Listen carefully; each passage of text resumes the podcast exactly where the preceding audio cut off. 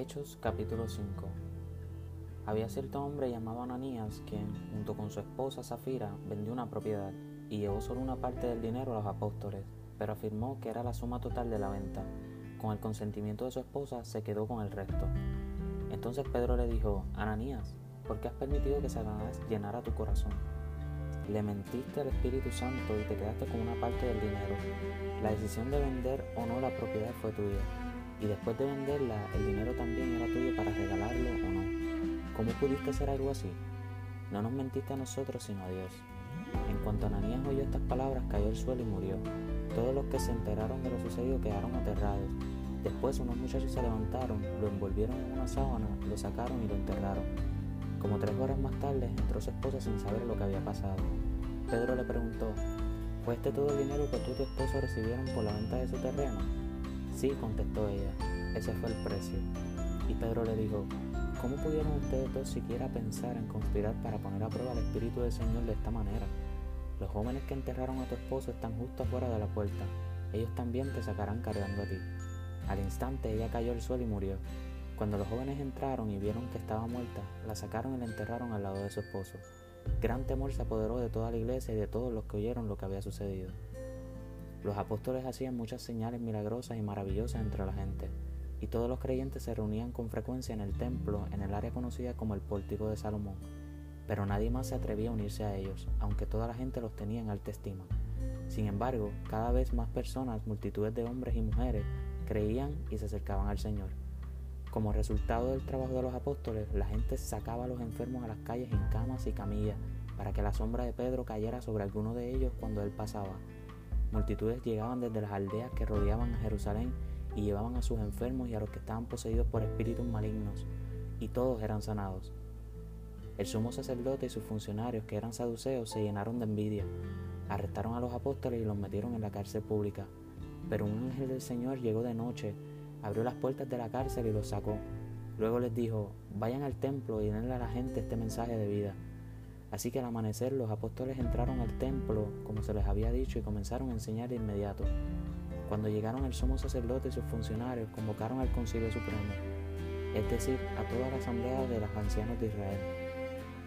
Luego mandaron a sacar a los apóstoles de la cárcel para llevarlos a juicio. Pero cuando los guardias del templo llegaron a la cárcel, los hombres ya no estaban entonces regresaron al concilio y dieron el siguiente informe. La cárcel está bien cerrada. Los guardias estaban afuera en sus puestos, pero cuando abrimos las puertas no había nadie.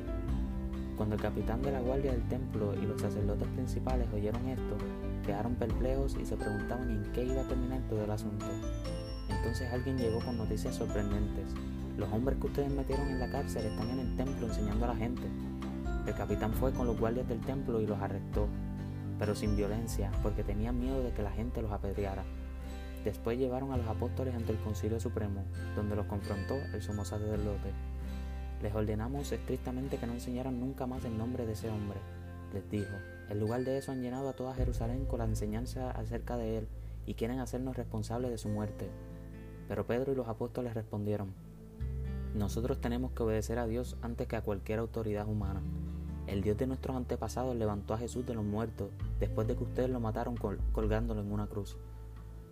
Luego Dios lo puso en el lugar de honor a su derecha como príncipe y salvador. Lo hizo para que el pueblo de Israel se arrepintiera de sus pecados y fuera perdonado. Nosotros somos testigos de estas cosas y también lo es el Espíritu Santo dado por Dios a todos los que obedecen. Al oír esto, el Concilio Supremo se enfureció y decidió matarlos, pero uno de los miembros, un fariseo llamado Gamaliel, experto en la ley religiosa y respetado por toda la gente, se puso de pie y ordenó que sacaran de la sala del concilio a los apóstoles por un momento. Entonces les dijo a sus colegas, hombres de Israel, tengan cuidado con lo que piensan hacerles a estos hombres. Hace algún tiempo hubo un tal Teudaz quien fingía ser alguien importante. Unas 400 personas se le unieron, pero a él lo mataron y todos sus seguidores se fueron cada cual por su camino. Todo el movimiento se redujo a nada. Después de él, en el tiempo en que se llevó a cabo el censo, apareció un tal Judas de Galilea. Logró que gente lo siguiera, pero a él también lo mataron y todos sus seguidores se dispersaron. Así que mi consejo es que dejen a esos hombres en paz. Póngalos en libertad. Si ellos están planeando y actuando por sí solos, pronto su movimiento caerá. Pero si es de Dios, ustedes no podrán detenerlos. Tal vez hasta se encuentren peleando contra Dios. Los otros miembros aceptaron su consejo, llamaron a los apóstoles y mandaron que los azotaran. Luego les ordenaron que nunca más hablaran en el nombre de Jesús y los pusieron en libertad. Los apóstoles salieron del concilio supremo con alegría, porque Dios los había considerado dignos de sufrir deshonra por el nombre de Jesús. Y cada día en el templo y casa por casa seguían enseñando y predicando este mensaje. Jesús es el Mesías.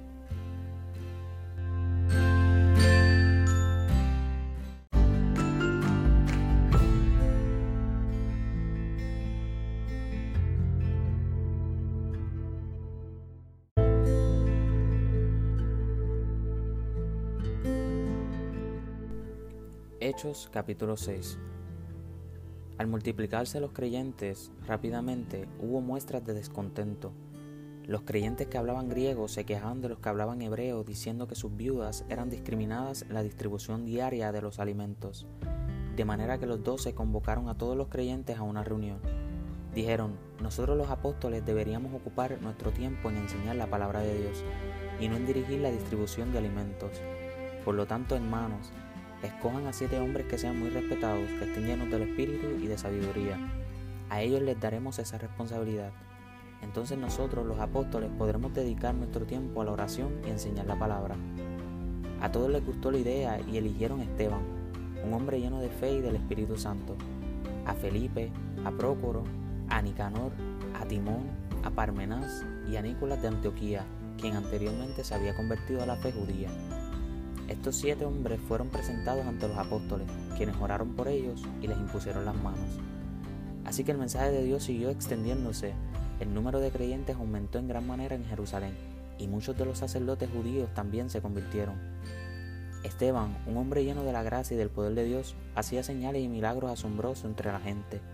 Cierto día, unos hombres de la sinagoga de los esclavos liberados, así la llamaban, comenzaron a debatir con él eran judíos de Sirene, Alejandría, Cilicia y de la provincia de Asia. Ninguno de ellos podía hacerle frente a la sabiduría y al espíritu con que hablaba Esteban. Entonces persuadieron a unos hombres para que dijeran mentiras acerca de Esteban. Ellos declararon, nosotros lo oímos blasfemar contra Moisés y hasta contra Dios. Esto provocó a la gente, a los ancianos y a los maestros de la ley religiosa, así que arrestaron a Esteban y lo llevaron ante el concilio supremo. Los testigos mentirosos dijeron, este hombre siempre habla contra el santo templo y contra la ley de Moisés. Los hemos oído decir que ese tal Jesús de Nazaret destruirá el templo y cambiará las costumbres que Moisés nos transmitió. En ese momento, todos los del Concilio Supremo fijaron la mirada en Esteban, porque su cara comenzó a brillar como la de un ángel.